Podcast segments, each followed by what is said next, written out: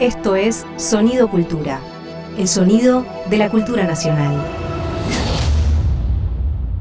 ¿Ella está un poco despeinada? Eh, no. ¿Él parece un poco desvelado? Llegan para hacer Un poco sucio con Julia Rosenberg y Javier Trimboli.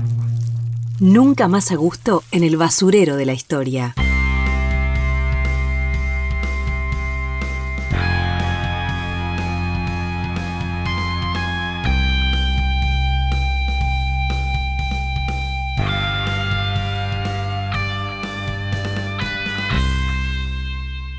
Bienvenidos, bienvenidas. Estamos en una nueva emisión de Un poco sucio. ¿Cómo está Javier Trimboli? Bien, Julia, todo bien, por suerte. Tenemos una. Es un año de mucha efeméride este, ¿no? Sí, sí, hay realmente. Redondas. Estuvimos Sí. hablando hace un par de emisiones atrás de los 50 Sí. años del 73. Veníamos hablando del año pasado, incluso de los 40 de- del regreso a la democracia, el 83. Y queremos de alguna manera darle vueltas Sí. a esa efeméride quizás que va a estar más, más sobre el tapete en la opinión pública, que son los 40 años de la democracia, los 40 años del 83, rodeándolo de otras cosas, ¿no? Totalmente. Decíamos hace un par de emisiones atrás el 73 y hoy queremos pensar alrededor de otro año, de otra efeméride, que son los 20 del 2003. Sí, me parece que es una fenomenal excusa para darle vuelta, indagar a propósito de las características de la democracia argentina, las cualidades, las cualidades tan complejas de la democracia argentina. Porque tanto el 73 como el 83 como el 2003, empezaremos a hablar sobre el año 2003 ahora, muestran distintos lados, como si fueran distintas fases de un gran cubo, que es el cubo de la experiencia argentina, pero son distintos lados que nos hablan de esa experiencia. ¿no? Entonces me parece que en ese sentido es una buena oportunidad. Y a la vez que es un año que, si bien, bueno, esto, ¿no? Son 20 años que nos distancian del 2003, es muy en tiempo presente todavía que lo seguimos pensando, ¿no? Me da la sensación que todavía estamos muy metidos en, en esos acontecimientos, muy bajo la estela de ese acontecimiento, de ese año. Eh, así que, bueno, también con la complejidad del caso, ¿no? Totalmente. Yo diría, por un lado, nos quedaríamos muy cortos, y me parece que todo apunta a eso, así solamente pensamos el 83. Claro. Sería muy corto, sería de, de muy poco volumen pensar solamente la democracia argentina alrededor del año 1983. Darle mayor densidad a esa reflexión nos está obligando a sumar estas otras láminas. Ujú. 73, 2003. Y como vos acabas de decir, estamos bajo la influencia del 2003. No solamente, yo diría, estamos bajo el hechizo Claro. del 2003. Probablemente ya tomamos distancia del hechizo del 73, que nos, mucho tiempo estuvimos tomados por él. Quizá nunca estuvimos del todo, en el caso nuestro, biográfico, por el 83, pero también tenemos cierta distancia con él. Ahora, del 2003 estamos bajo el hechizo y me animaría a agregar, tampoco estamos convencidos de querer salir de ese hechizo. No, claro, Bien. claro. Bueno. Y yo no había nacido igual en el 83, te quiero decir. O sea, no estoy bajo Ah, el hechizo. perdón, perdón. Pero discúlpame, uno puede estar bajo el hechizo de Sí, algo claro. que no haya vivido bien, físicamente. Justamente razón. ese es el problema del hechizo. Tiene larga, larga influencia sobre No nosotros. hace falta el año biológico, Eso ¿no? Exacto. Y es un año, el 2003, me parece, ¿no? Ya como para empezar a tirar algunas, alguna, alguna línea más precisa. Recuerdo que el año pasado, en la temporada pasada, cuando hablábamos del año 82, decíamos, es un año donde estaba abierta todavía, no, estaba dicho cómo iba a terminar ese año. Y de alguna manera me parece que el 2003 podemos decir algo parecido, ¿no? No es un año, en enero del 2003 no está claro que el rumbo va a ser No. ese, ¿no? Está abierta la situación y me parece que eso también es lo interesante justamente para pensar ese año, ¿no? Y como jugando con todo esto, ¿no? El 73 es un año que se parte en dos el 20 de junio. No hay duda. La masacre de Seiza parte del año 73. Las expectativas de la primera parte del año y ¿no? el despuntar de la tragedia a partir de Seiza. En el caso del 2003 también es un año que se parte. También es un año que se parte. Y se parte el 25 de mayo de 2003. Casi como si estuviera una y otra, uno y otro año de estos que nos están interesando en este momento, partidos por el calendario escolar y sus efemérides. ¿no? Eh, Revolución de Mayo, bien, y eh, la muerte de Belgrano, aquellas que rompen el año. Y sí, correcto, hay algo que también, ¿no? En lo anímico, ¿no? el, el- el ánimo social, el ánimo político, digo, social amplio, pero también de distintas clases, y uno podría decir de nuestra propia franja delgada, ¿no? Que componemos, ¿bien? Eh, era uno a principio de año y era otro a final de año. Claro. Bien.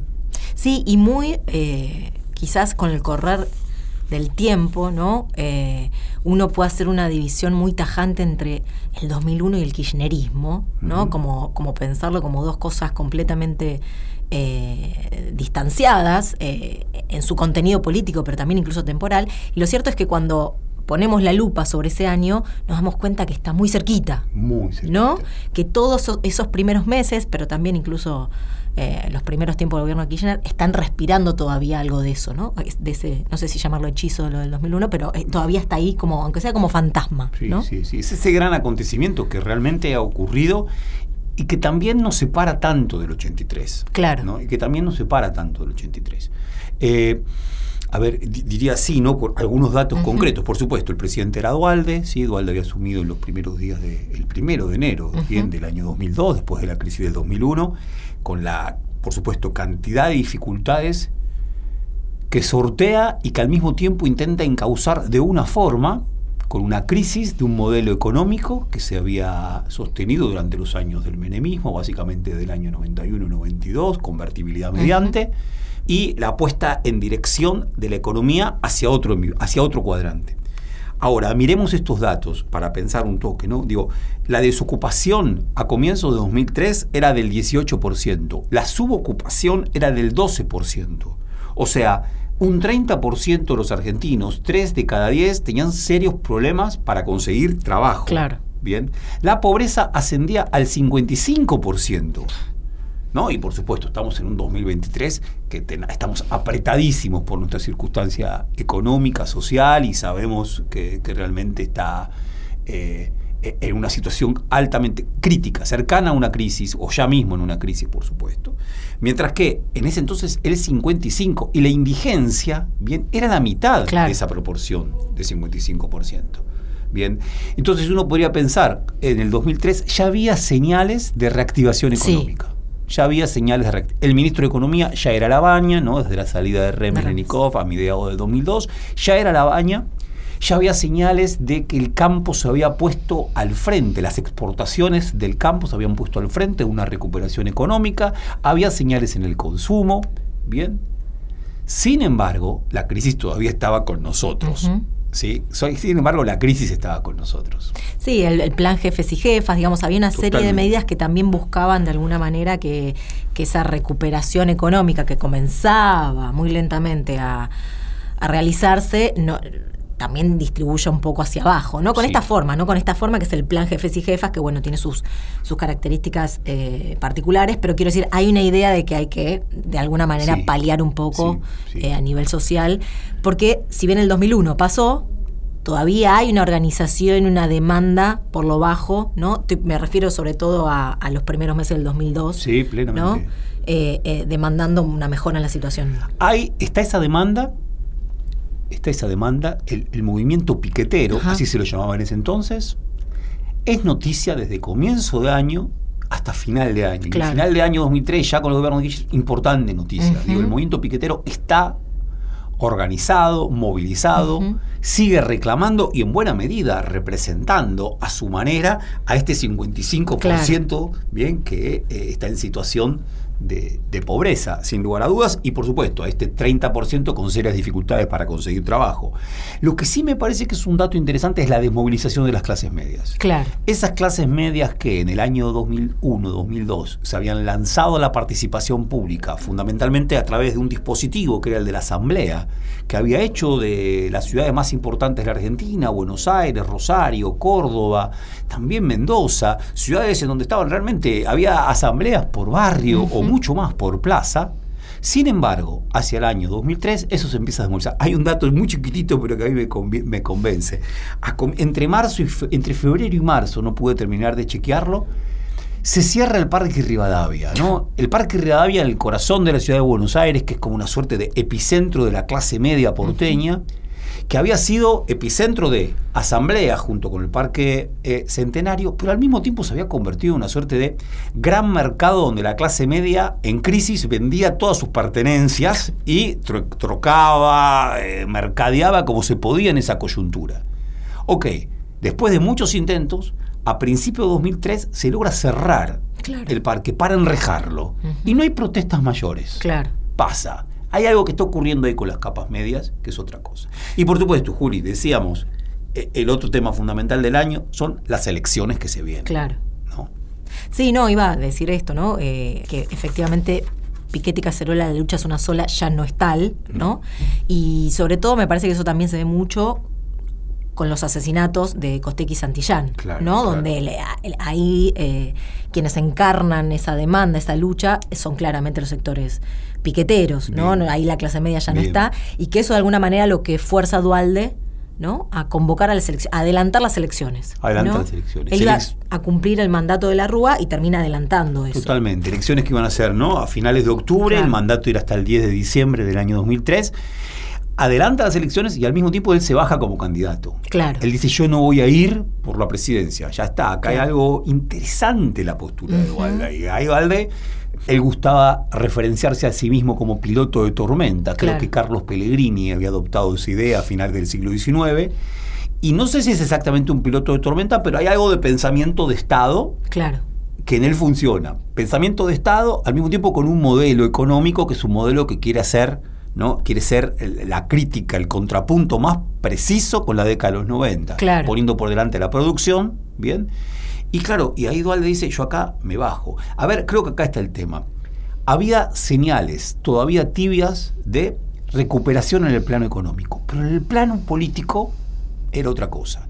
El movimiento piquetero estaba, decíamos, las clases medias se habían desmovilizado. Ahora bien, el rechazo a la clase política era muy alto, Altísimo. altísimo. Había una, una- un iceberg entre el Estado y las clases medias. Claro. Bien, había un iceberg, había indiferencia, ira, desconcierto, eh, animadversión. Ahí había algo ahí que no estaba funcionando, ¿no? Había algo ahí que no estaba funcionando. El dato mismo, ¿no? De que Menem sea uno de los candidatos con mayores chances, incluso, es un dato interesantísimo, ¿no? Digo, habiendo pasado por, por toda la década de los 90, que siga, que, que se lo haya podido deslindar de lo que había sido la crisis del 2001, ¿no? De alguna manera es eh, interesante. Y la fragmentación, ¿no? Hay Claro. cantidad de candidatos para, para esas elecciones que no logran ir internas, que no logran Ujú. generar un espacio común, que no logran una alianza, ¿no? Y, y termina siendo bien amplio el, el- la gama de Sí. opciones para esas elecciones. Claro, a, a ver, a ver, eh, fundamentalmente,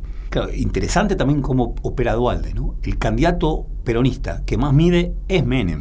Y Menem está convencido de que va a ir a la presidencial, no tiene ninguna duda, desde el mismo año 2002. Ujú, El tema es, si no es Dualde, ¿qué candidato se le puede oponer Claro. a Menem? Primeramente es Reutemann. En Claro. el año 2002, eh, la idea de Dualde es que sea Reutemann. Y Reutemann, en una, algo que se comentó muchísimo, tuvo una, una suerte de, de- de extraña declaración donde dijo, vi algo que no me gustó. Sí. Y ese algo que no le gustó hizo que no se hiciera cargo de la candidatura a nacional, a, a presidente, perdón, apoyado por Dualde. Él era gobernador en ese entonces. Él era gobernador de. Santa Fe y estaba, es claro, por supuesto, era una figura importante. Luego Reutemann va a decir, yo estaba tironeado entre Dualde Claro. y Menem. Y también va a decir, no me veía como presidente, digamos nosotros ahora, agarrar la presidencia en el año 2000 2003, ¡ah! iba a decir 2023, agarrar la presidencia en el año 2003 era tremendamente difícil. Claro. ¿Quién se animaba a agarrar esa presidencia con estos números que estamos diciendo y con el grado de rechazo que había en la sociedad hacia la política? Claro.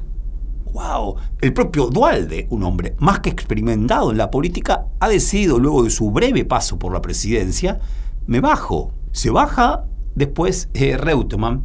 Y luego hay una duda que tiene. Dualde. ¿A quién priorizo? ¿A De la Sota, bien, que va a ser que era gobernador de la provincia de Córdoba?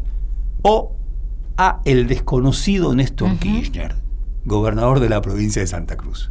Y una cosita más, Juli, nada más que esto. La otra gran operación, tremenda operación que hace Dualde es la siguiente. Todo indicaba que la decisión de cuál iba a ser el candidato del Partido Justicialista tenía que decidirse en una interna. Claro. Una interna donde Dualde sabe, gana Menem esa interna. Claro. Si existe esa interna, gana Menem. Por eso Menem insiste hasta el final con que haya una interna. Dualde arma roscas, rosquitas, tramoyas, tramoyitas, con la justicia que lo apaña, para impedir que haya interna. Y por primera vez el peronismo se presenta con tres fórmulas Claro. a las elecciones del 27 de abril. Ninguna puede llevar los símbolos del justicialismo. Una neolemas. ¿No? Se la llaman así, como la ley de lemas, ¿no? De que va a ir uno, es un neo porque no es exactamente igual, pero la idea es que se pueden presentar todos, los candidatos de un Neo partido. porque en verdad no suman entre Exacto. sí. No suman entre sí. Son tres candidatos distintos. Por un lado Menem, junto, si no me equivoco, con Romero, Sí, bien, que era, él había sido gobernador de la provincia de Salta.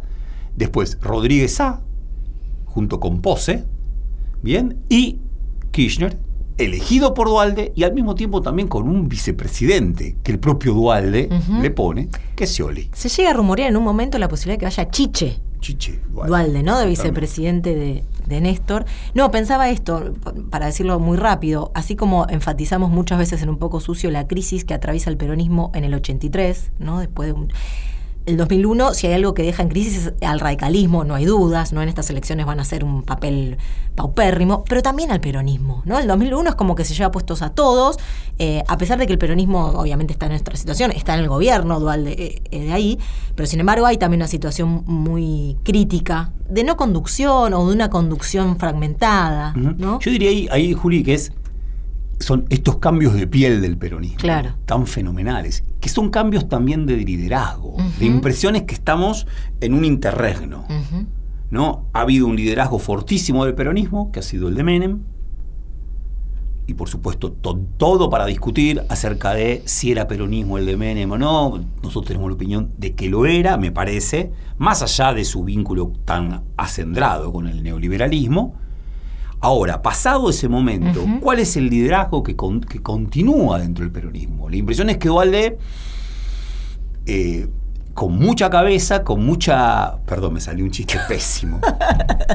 Eh, Dualde, con mucha inteligencia de Estado, ¿no? Y es raro por cómo lo digo, con mucha inteligencia de Estado, porque la impresión es que acá no hay Estado. Sin embargo, hay algo de inteligencia de Estado que le permite decir, yo ya no puedo ser, tiene que ser otro. Y aquí se abre Claro. algo nuevo, ¿no? Sí, nos queda poco tiempo de este primer bloque ya, o sea, imagínate Oh, todo lo que nos va a quedar afuera, pero quería decir este dato porque, claro, veníamos hablando un poco de eso, ¿no? De la, hay un repunte económico que se empieza a notar, pero que hay una, la crisis política sigue estando. Sin embargo, las elecciones de abril, que ahora decimos algo de eso, el 27 de abril, participa el 78% del padrón, ¿no? Es un dato, y, y es solamente el 0,99% votó en blanco. ¿no? ¿Cero? Que 99% votó en blanco. Lamentablemente tengo que decir que yo estoy ahí. ¿En serio? Sí, ¿El 27 de abril votaste en blanco? obvio. Toda la vida pensé que había votado a Kirchner. Toda la vida es corto. En estos 20 años pensé que había votado. No, no, pero no. Mirá. Mirá. Oh, Yo vamos a te- hablar de esto, vamos Sí. a hablar de esto. Pero digo, ah, evidentemente hay una crisis política, pero también hay una disponibilidad, no sé si me gusta ese término, Sí, ¿no? claro. Digo, hay una búsqueda, por lo menos, ¿no? No, no es el octubre del 2001 donde lo que gana es el voto en blanco. Totalmente. ¿no? Es otro momento. Totalmente. Yo ahí, ahí me gustaba jugar con esto. Ya no se canta que se vayan todos. Claro. En el 2003 la crisis política continúa, hay hielo entre la clase política y la sociedad, ¿no? Sin embargo, ya no se canta que se vayan todos. La impresión es que hay una sociedad que feísimo, lo de disponibilidad te lo compro, me gusta, feísimo lo que voy a decir ahora. Hay una sociedad que ha madurado y que sabe que si tiene que haber, que si hay algún tipo de futuro, lo hay con la política. Claro. Wow. Wow. Qué lindo eso para este momento. No sé qué acabo de decir. Buah. Nos vamos rápidamente de este primer bloque escuchando Irresponsables de Babasónicos que sale este año.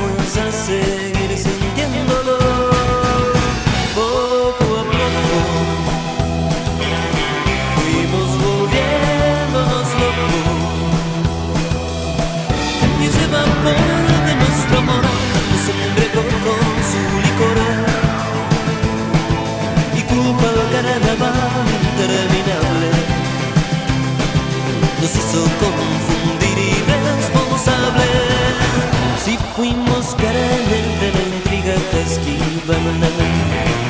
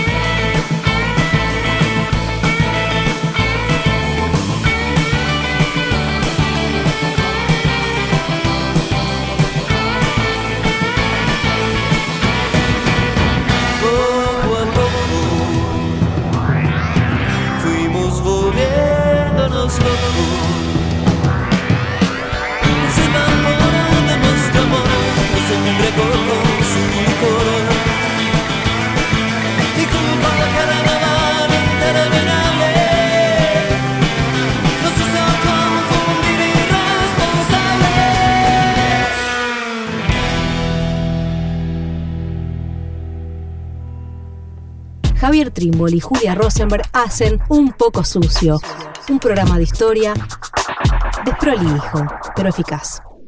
Tiene la palabra el señor convencional por la provincia de Santa Cruz, La patria archivera. bloque Partido Justicialista Néstor Kirchner. La patria archivera. como convencional, como hombre del interior, realmente creo, y esto tenemos que decirlo, que lo que se hizo de cambiar totalmente el dictamen que ingenuamente firmamos en la Comisión Federal, en la Comisión Redactora, un acto de una falta de respeto total y absoluto, y lo tuvieron que hacer en los rincones del Paraninfo, porque pudieron reunir cinco minutos la redactora y no pudieron soportar 15 minutos la discusión democrática, porque había que tapar las disidencias, había que parar la democracia y había que imponer un despacho de cualquier forma, porque ese era el objetivo que se buscaba aquí. Y me duele, y me duele porque viene de mi propio partido, que tiene historia y que tiene capacidad para discutir todos los temas de cara a la sociedad. Pero pareciera ser que acá no es necesario ni sirve tratar de discutir a fondo cuestiones que son fundamentales. En mi vida soñé, después de escucharlo decir tantas veces y con todo respeto, doctor Alfonsín, hablar del preámbulo, que uno de los que se reunía en los rincones era usted también. Yo lo admiraba, se lo puedo asegurar. Como Le el presidente del una bloque interrupción, señor. Sí. El por Antonio. Cafiero. Cuando termine. También al presidente del bloque justicialista, al compañero Lacino, que dijo que Santa Cruz tenía guardado 600 millones de pesos y que había cobrado su juicio de regalías. Le quiero informar que fueron regalías congeladas y mal liquidadas y no pagadas en gobiernos anteriores, entre ellos el gobierno radical, y que con mucho esfuerzo, y es cierto gracias al presidente de la Nación, pudimos cobrar el 50% y no la gastamos, la estamos administrando porque es la única posibilidad que tenemos para ver si estas frases de la producción, el trabajo, la equidad y la justicia, por lo menos en nuestra provincia la podemos empezar a realizar, porque si no, y si seguimos esperando que vengan las inversiones del Poder Central, no sé cómo vamos a tener que hacer. Y lo digo porque me toca vivir a diario, el- y algunos no se animan a decirlo, el peregrinar para encontrar decisiones. Que cada vez que hago una crítica o levanto mi voz, se me duermen hasta los cheques y los cajones, porque es así. O como pasa a veces aquí, pareciera ser que no se puede disentir. Y entonces a la hora de la decisión, en el bloque nuestro, y esto pasó hoy, ha pasado estos días, antes que discutir los temas centrales y de fondo, encuentran la mecánica de la persuasión, que es absolutamente convincente por otros medios. Ya va a llegar la hora que van a despertar los compañeros, ya van a llegar la hora que van a perder los miedos. Haremos algunos puntas para que este movimiento se vuelva verdaderamente democrático, porque sabemos que van a entender y van a comprender la mayoría de todos los justicialistas.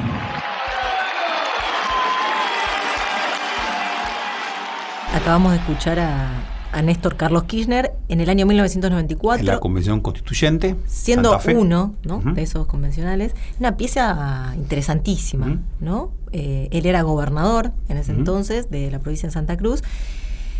Buenísima la pieza porque, bueno, claro, es ese momento en donde hay un peronismo, como vos decías antes, Javi, eh, conducido por, Ujú. por, por Menem, y es un Kirchner eh, que está queriendo dar una discusión y que a la vez es gobernador y tiene que tener un buen vínculo con el presidente, ¿no? Digo, hay ahí como una pieza muy interesante eh, para pensar ese juego político, ¿no? que, encarna Kirchner en ese momento. Totalmente. Y pensándolo en relación con este 2003, ¿no? Pasaron, pasan nueve años. Y el tema en el 2003, ¿quién era Kirchner? Claro. Eh, esto que nosotros recogemos, en alguna manera, nos da una pista de aquel que había sido. Que quizás alguien tenía en el 2003 en el recuerdo, en algún recuerdo de lo que había sido. planteando ciertas, planteando su pertenencia a ese bloque, ¿no? Al bloque del justicialismo, planteando su relación con el presidente, ¿no? Y la plantea bien esa relación, pero al mismo tiempo también planteando diferencias, disidencias. Y a la vez también esto es parte del asunto, ¿no? Eh, un habla bastante desmañada. Eh, no es un gran orador. No se destaca. No se destaca, yo diría, no se destaca como orador y al mismo tiempo también está mucho más convencido de hablar de cosas concretas, Sí. números, números, que de grandes palabras, ¿no? De grandes cuestiones. Bueno, es esto. Alfonsín, yo lo recuerdo por el preámbulo, pero lo vi rosqueando chiquitito, ¿bien? Para pasar por delante lo que se discutiera acá, ¿bien? Y resolver, ¿no? Entre bambalinas. Por lo tanto, hay otra habla acá, ¿no? Entonces digo, Sí. ¿qué pista nos daba Néstor Kirchner Claro. de aquel que, que fue a partir del 2003? O uno podría decir, en verdad es una discusión, siempre Kirchner fue el mismo, o él mismo pasó a ser otro después de la crisis del 2001 y pasó a ser otro a partir del 2003. Es el año 94, además, ¿no? Recordemos un año antes de la reelección de Menem. Es un momento de, de- de mucha alza para el, para el menemismo. Muchísimo. Y sin embargo, plantea que hay que dar una discusión hacia el interior del peronismo. ¿no? Eso, me- eso me parece que hay ahí como un dato bien interesante. Y hablando de esto, ¿no? De quién veía o quién no veía a Kirchner, queríamos recordar un texto genial de Nicolás Casullo de mayo del 2002, ¿no? Se encuentra en la web muy fácil, que leo la primera oración sencillamente. Dice, Néstor Kirchner representa la nueva versión de un espacio tan legendario y trágico como equívoco en la Argentina. Dos puntos, la izquierda peronista. Quiero decir, ahí Casullo está viendo un gobernador eh, que su paso por la gobernación, ¿no? Con los 90 haciendo gestión, pero que sin embargo lo ve con otro perfil, ¿no? In- Incluso antes de que sea candidato. Mayo del 2002 no, no ni siquiera vislumbraba como candidato y ya ahí lo perfila de una manera que de alguna manera después del 2003 nos queda más claro, pero que en ese momento ¿cuántos pensaban eso? Yo diría, ¿cuánto? Y no sé cuántos habremos leído esa nota Claro. de Casullo. Eh, recién comentábamos con Karina Arellano, a nosotros nos interesaba siempre muchísimo leer la revista Confines y escucharlo a Casullo hablar eh, de la Viena de fin de siglo, de Karl Kraus. Pero, mm, digo, no le daba, no le, no le, no poníamos fichas en sus dotes proféticas o de capacidad muy sensible de interpretación de lo que era un liderazgo que apenas asomaba, por lo menos para la ciudad, en una provincia tan distante como Santa Cruz, para todo el país. Sin embargo, acá Casullo ve algo que después la historia le dio toda la razón a él. Sonido Cultura. La experiencia sonora de la cultura nacional. Seguimos en un poco sucio, hablando alrededor de los 20 años del 2003, lamentándonos porque ya anticipamos que nos van a quedar muchas cosas afuera, pero bueno, así es un poco sucio también, ¿no? Ya es parte de la marca. Un poco, la acumu- marca. un poco acumulado y sucio. un poco afuera nos quedan las cosas. Nos quedamos en las puertas de lo que fueron las elecciones, finalmente el 27 de abril del 2003. Que claro, fueron elecciones con cantidad de candidatos. Acá recuento, solamente nosotros pusimos las cifras de 3, 6, Seis. ¿no? 6. Menem, decíamos antes que fue con Romero, a la fórmula sacó el 24,5%. Néstor Kirchner con Scioli como, como vicepresidente, 22,25%. López Murphy, 16%. Rodríguez Sá, 14%. Lilita Carrió, 14%. Y Leopoldo Moro, 2,34%. ¿no? Una fragmentación. Ninguno llegaba al 30%. No, aparte digo, entre Menem, los cinco primeros apenas se llevan 10 puntos Claro. de diferencia. Entre Menem y Lilita. Ahora, el peronismo, los tres candidatos peronistas suman 60. Sí. No. Ahí volvemos a la... Es muy interesante lo que vos habías propuesto antes, ¿no? En, yo diría, el 2001 esmerila el peronismo, pero la recomposición del 2002 y al mismo tiempo está, entre tantísimas comillas, maduración de la sociedad en el 2003, la reconcilia con el peronismo. Claro. La reconcilia llegando a un punto, bueno, lo que decía, creo que son casi 55, 56% de los votos. ¿No? Finalmente ahí, obviamente, un peronismo fragmentado, esmerilado. O sea, el daño que está viviendo el peronismo es el daño de su fragmentación. Claro. No parece ser tanto el daño de su caudal electoral, que todavía no tiene líder. Que No lo tiene reúna, conducción, claro. No tiene conducción que lo reúna. Claro.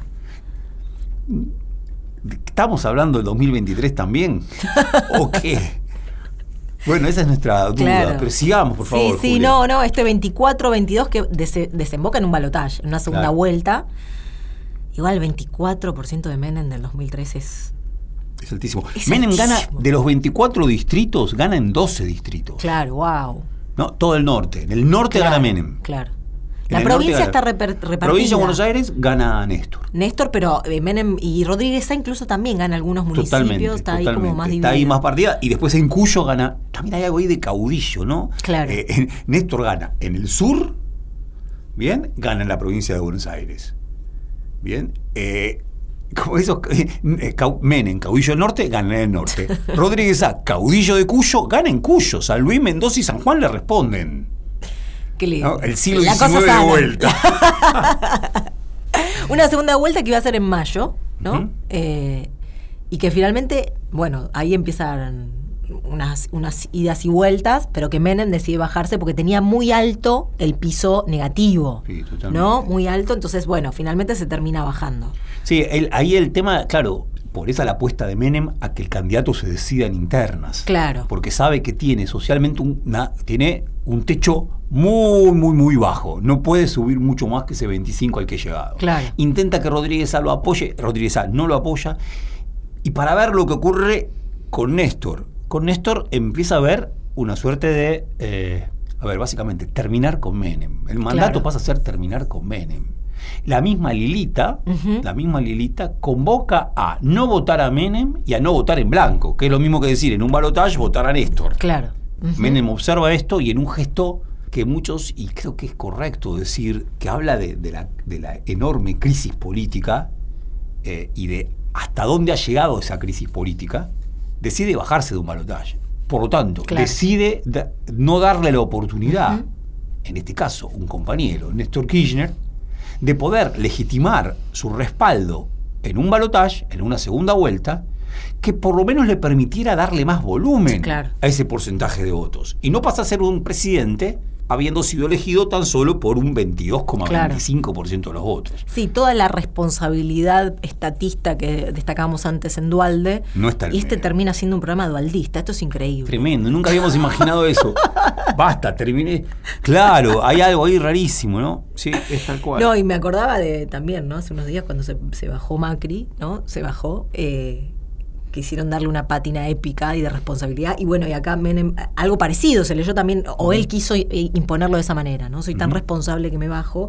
Y en ese video que graba, a- anunciando que se baja, dice que de los dos candidatos de la primera vuelta, uno era el montonerismo y otro de los que supo luchar contra los montoneros. ¡Qué fuerte! Sí, sí. Acá de vuelta, ¿no? Como que es raro. En esa duda nuestra que decíamos, y yo confesé, no lo voté a Néstor Kirchner el 27 de abril, porque uno dudaba de quién era y dudaba lo que representaba. Eh, no me interesaba votarlo a Dualde, y ante todo para mí era Dualde. Claro. Bien. Eh, Casullo lo ve. Ajá. Y uno podría decir, Menem recuerda de dónde proviene. Claro. claro. Menem, en esa brutalidad de decir montonerismo, nunca fue montonero Néstor Kirchner, pero sí perteneció a la juventud peronista, tan protagonista, tan movilizada a comienzos de los 70, Menem recuerda eso. ¿no? Y, y creo que ahí se empiezan a, se empiezan a, a agregar, a sumar una tras otras las señales de quién es Kirchner, que por supuesto, señales que se potencian por lo que empieza a ser Kirchner. Y su discurso, ¿no? Pero antes de llegar al discurso, eh, está bueno lo de la nota del diario La Nación del día siguiente a que Menem Claro. se baje, ¿no? Totalmente, Eh, totalmente. de escribano, que ahí un poco de alguna manera da cuenta de esta debilidad con la que es vista el gobierno que está por nacer. Sí, ¿no? totalmente. Totalmente. Sí, ahí el- el- hay una operación del diario La Nación y de José Claudio Escribano, que fue uno de los, de los, de los prin- ahora creo que no está escribiendo, es un hombre grande, pero de los principales operadores de La Nación. Eh, tremenda nota, tremenda nota.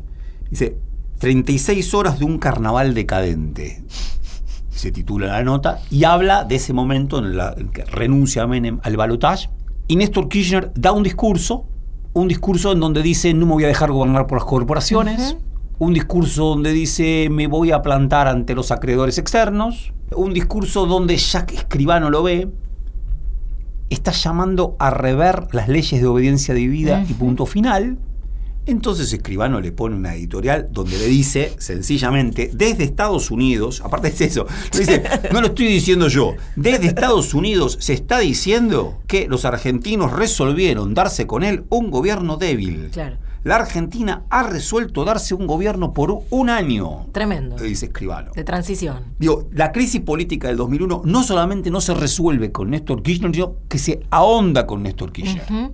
Es una amenaza brutal, Tremenda. tremenda. A la cual Kirchner creo que responde, ¿no? Ahí sigue como un poco eh, la tensión ahí, ¿no? Sí. Eh, responde dando señales también un poco, ¿no? Sí. Quiero decir, ya ahí me parece que es un poco, aunque no lo hayamos visto nosotros, es un poco más, empieza a ser un poco más claro. Totalmente. Y, y yo diría dos cosas, ¿no? Porque todo esto, a ver, ¿hay lugar para lo nuevo con Néstor Kirchner? ¿O el 2001 y su crisis nos sigue capturando? Se lo lleva puesto, Ese es el tema, ¿no? Claro. Ahí es el tema. ¿Hay lugar para lo nuevo? ¿Hay vuelta de página o no hay vuelta de página? Sabemos que hubo vuelta de página. Claro. Con solo ver las tapas de los diarios, uno ve el desánimo de comienzo del 2003 Ujú. y el- hay una tapa de Clarín fenomenal, tipo hacia el 10 de diciembre, donde pone así, 10 de diciembre de 2003. Finalmente, los argentinos dicen, seguimos creyendo en la democracia. El 64% de los argentinos. Claro, después de lo que ocurre ese año, se puede hablar y hacer un buen balance de la democracia. Ahora, decía, dos manotazos más que vienen del 2001 y parecen atrasar la coyuntura y no darle posibilidad de que despegue algo nuevo. Una, la guerra. Claro. Estados Unidos invade Irak en el 2003. Marzo del 2003 invade Irak. Toma Bagdad menos de un mes. Como, si se quiere, efecto, no si se quiere, directo Sí. efecto de la crisis del 2001. Esa viene de afuera. Dos, las Eh, inundaciones. esa es, ta- también Perdón. habilita, también es posibilidad. Bueno, ahí está. Es 2001, pero también habilita. Es Claro. un Estados Unidos que tiene la cabeza mucho más puesta Claro. bien en Afganistán, en Irak, en Medio Oriente, que en América Latina. Eso es una novedad fantástica, ¿no? La otra, las inundaciones en Santa Fe. Claro. Dos días después de las elecciones, 29 de abril de 2003, Santa Fe se inunda como no se inundó nunca en su historia. El río Salado desborda, con un problemita más, ¿no? Eh, hay cantidad, más de 100 muertos, 60.000 evacuados, con un problema más y mayor. Hay cantidad alevosa de señales de que se venía avisando que el río Salado estaba a punto Claro. de desbordar. Y no se hizo nada. Por lo tanto, la política, el Estado, Claro. no hizo nada ante ese desborde de un río que iba a dejar más de 100 muertos. Claro. Bien. Una negligencia absoluta del Estado. Eh, hay un libro interesantísimo en la Universidad Nacional del Litoral que se llama Contar la inundación del año 2005, donde desde Santa Fe dicen, fue como el 2001 para Buenos Aires. Claro. Para nosotros fue esto. Fue el que se vayan todos que lo... ¿no? De vuelta, estamos en el 2003, después de las elecciones, y sin embargo hay algo ahí de ineficacia Claro. de la política para resolver las situaciones de la gente. El propio Reutemann. El propio Reutemann. Claro. Bien Claro. eh, que es alevoso. Y diría una más. Y la- ya no termino de. No quiero, no quiero seguir tirando pálidas. Qué feo término. Contrafácticas. O, o contrafácticas, pero que vienen del 2001. Año 2003, enero de 2003. Los crímenes, el doble crimen de la dársena en. Santiago del Estero. Un crimen del poder. Cuando Nina Aragonés de Juárez se quiere. ¿no? La, la- la- la gobernadora en ese entonces, la mujer de Carlos Juárez, el caudillo peronista conservador, tremendo, brutal de la provincia de Santiago del Estero, se quiere desentender del tema, dice, nosotros no somos los Saadi. Claro. ¿Por qué? Porque, claro, el parentesco es con el crimen de María Soledad, Claro. a comienzos de los 90. ¿Y qué se sospecha? Que es un crimen del poder. Que efectivamente era un crimen del poder. Estaba implicada, implicado el hijo de Musazar, Claro. el jefe de la policía en la provincia de Santiago del Estero durante cantidad de años. Por lo tanto, esto también trae aguas para el molino de decir, acá no hay ruptura, acá hay continuidad. A partir de ahora empecemos a hablar de la vuelta de página. Sí, hay algo, hay una imagen, ¿no? Muy interesante de, de- de la asunción de Néstor, ¿no? El 25 de mayo. Bueno, primero el- el- el- la cosa de hacerlo un 25 de mayo del 73, con toda la reminiscencia de los 30 años del, del triunfo de Cámpora, ¿no? Ahí hay como tú. Pero eso fue una casualidad. ¿Vos decís? Sí. Vos- Pero, y, y las. Bueno, puede ser. No las alusiones, estás- no lo que dice en el discurso. Exacto, bueno, claro, digo, hace trama. Yo digo que estamos hechizados, pero que tampoco estamos embobados.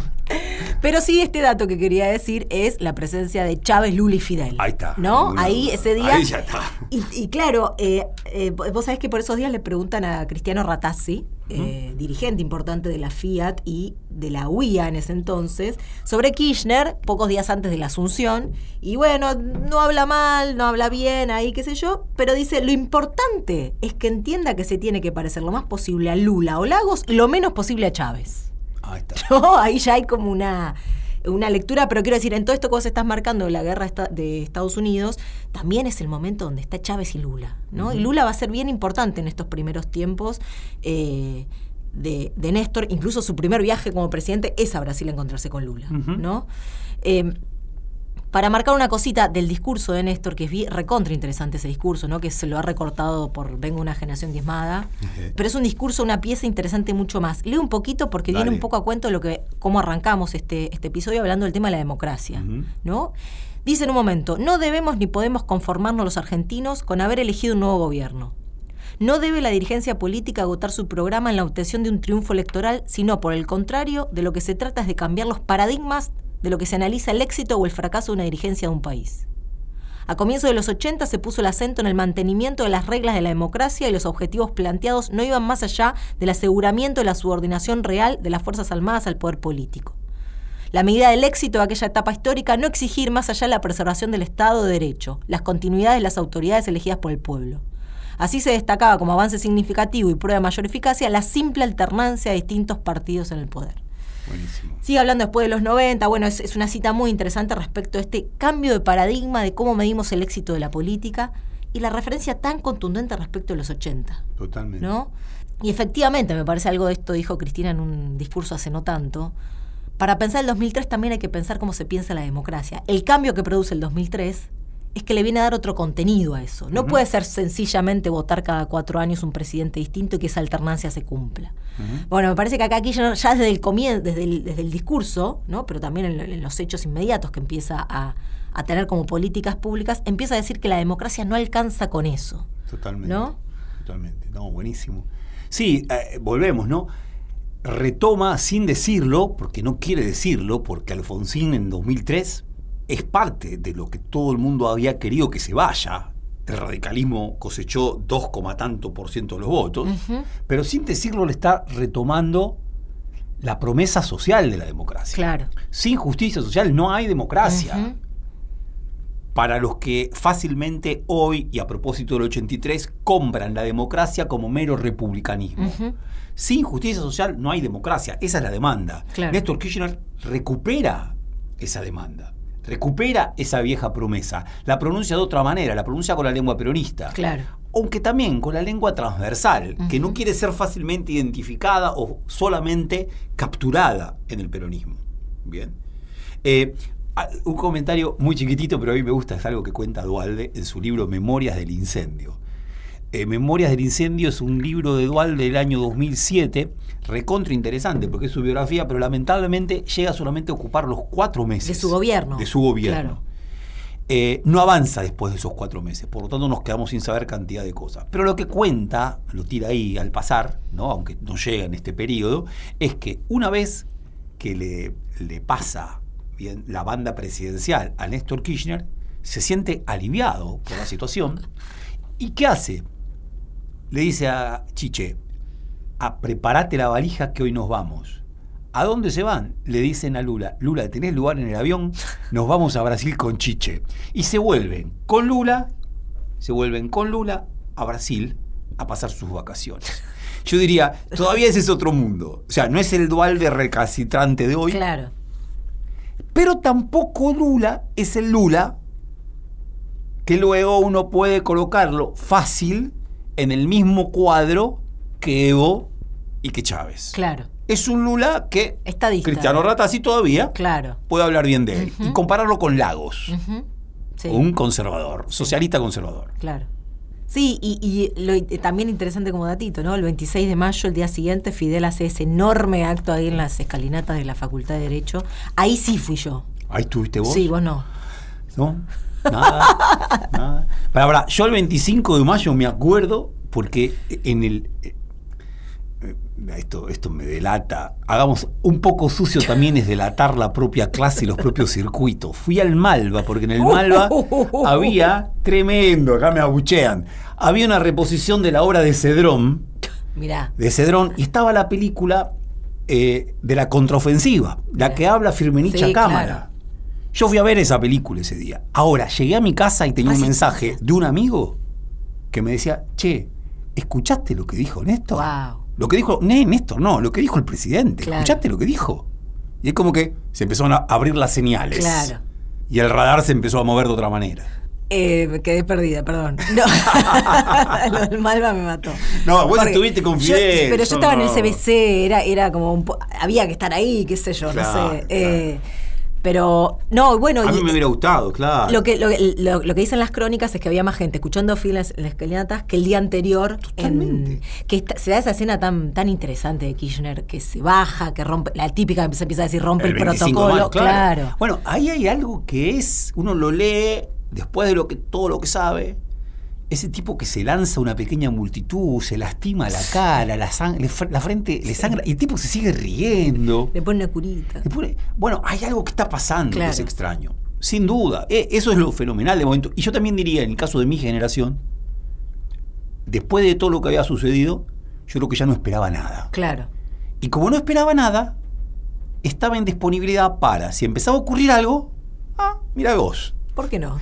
Claro, digo, los que seguían esperando demasiado, una izquierda clásica, y claro, que iban y veían acá demasiado pragmatismo. ¿no? Eh, pero quienes no, bueno, otra cosa. Perdón, y para mí esto es fundamental. Tres días después de asumir la presidencia, Néstor Kirchner va él de cuerpo entero a Entre Ríos, una provincia destruida por la crisis, con altísima responsabilidad del radicalismo, a resolver un conflicto docente que se arrastraba desde finales del 2002. No habían iniciado las clases en el año 2003 Claro. en la provincia de Entre Ríos. Filmus negocia con Cetera, cuando eso está todo avanzado, va Kirchner a consolidar lo que se negoció.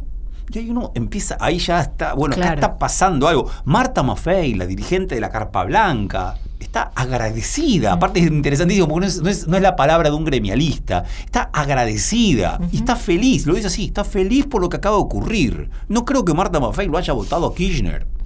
No, claro. Sin embargo, está pasando algo y empieza a haber una política concreta. Porque aparte acá, a ver, yo diría así, eh, los que venimos de la tradición de izquierda, la tradición de izquierda gusta demasiado de las palabras y generalmente se desentiende de qué ocurre con esas palabras y los hechos. Kirchner probablemente venía con muchas palabras interesantes. El problema es que a esas palabras, después de la crisis del 2001, se le pueden empezar a creer cuando hay hechos. Claro. Lo que empieza a producir Kirchner a partir del 25 de mayo de 2003 es una catarata de hechos. Claro. Una catarata de hechos que tienen un sentido, recomponer el país en clave nacional popular.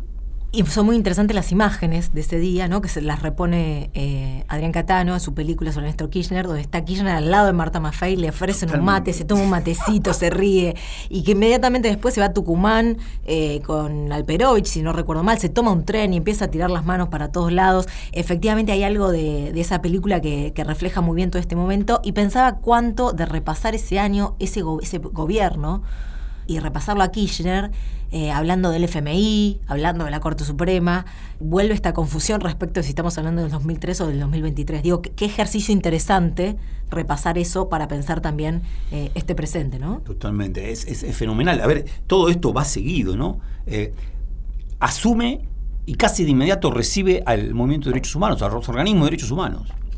¿no? Que no los había recibido nadie, salvo... Salvo Rodríguez A. ¿no? Él lo recibe, y perdón, no solamente que lo recibe, a los pocos meses deroga la ley Claro. de evidencia de vida y punto final. Claro. Y se reinician los juicios en el mismo 2003. Al mismo tiempo, 4 de junio, ¿no? Todo es una suerte de, de, de- de guerra, eh, de guerra más que relámpago. Eh, yo diría, sin interrupción, sin interrupción, ¿no? una batería de medidas que hablan claramente de una política. Juicio político a la Corte. Primeramente el enfrentamiento con Nazareno, la Corte de la mayoría automática de Menem. Luego van a nombrar a Zaffaroni. Quiero decir, eh, Sí. medidas muy, pero muy, Muy. concretas. Y una cosita más, Javi, que Sí. bueno, vamos a tener que hacer otro, obviamente, sobre esto porque nos queda todo por afuera. Eh, la recuperación tan inmediata y tan importante de la herramienta del, esta- del Estado, Sí. ¿no?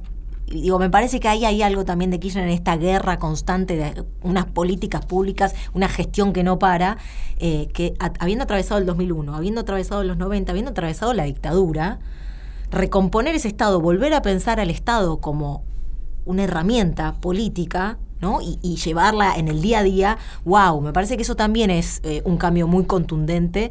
Pienso también en, en militantes que venían de antes y que quizás siempre la lucha había sido contra el Estado, se había tirado piedras contra el. Estado. Y de pronto ahora encolumnarse dentro del Estado para llevar política, digo, la, que la transformación pasa por ese lado, me parece que también es una de las grandes eh, transformaciones que, que produce Néstor. Nos tenemos que ir. ¿Ya?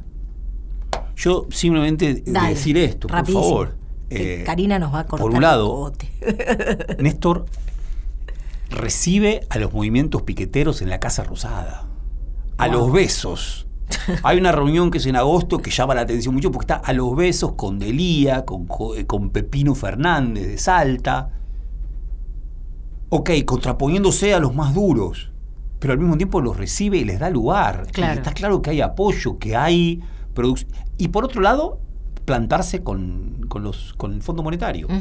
El Fondo Monetario no para de presionar fundamentalmente para que eh, se aumenten las tarifas, para que las compañías privatizadas dejen de perder, Claro. supuestamente como están perdiendo, por la especificación. Kirchner no deja pasar una, no Claro. vamos a aumentar una tarifa porque ya ganaron demasiado. Al mismo tiempo, durísimo con los acreedores privados de la deuda.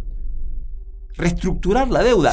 Ya en el año, ya en el 2003, él dice, quiero reestructurar una quita de la deuda del 75%. Ellos, tam- ellos sabían que estaban apostando con muchísimo riesgo y obtuvieron de ese riesgo. Yo diría, ¿dónde está la potencia política? ¿Cómo se construye política?